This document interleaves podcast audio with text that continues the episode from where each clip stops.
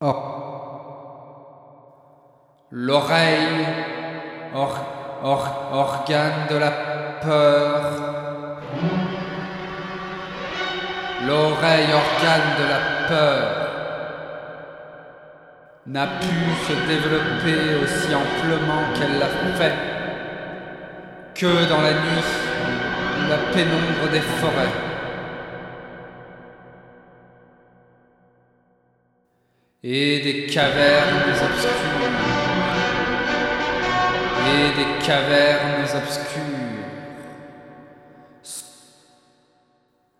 Selon le mode de vie de l'âge de la peur, d'où le caractère de la musique, art de la nuit et de la pénombre.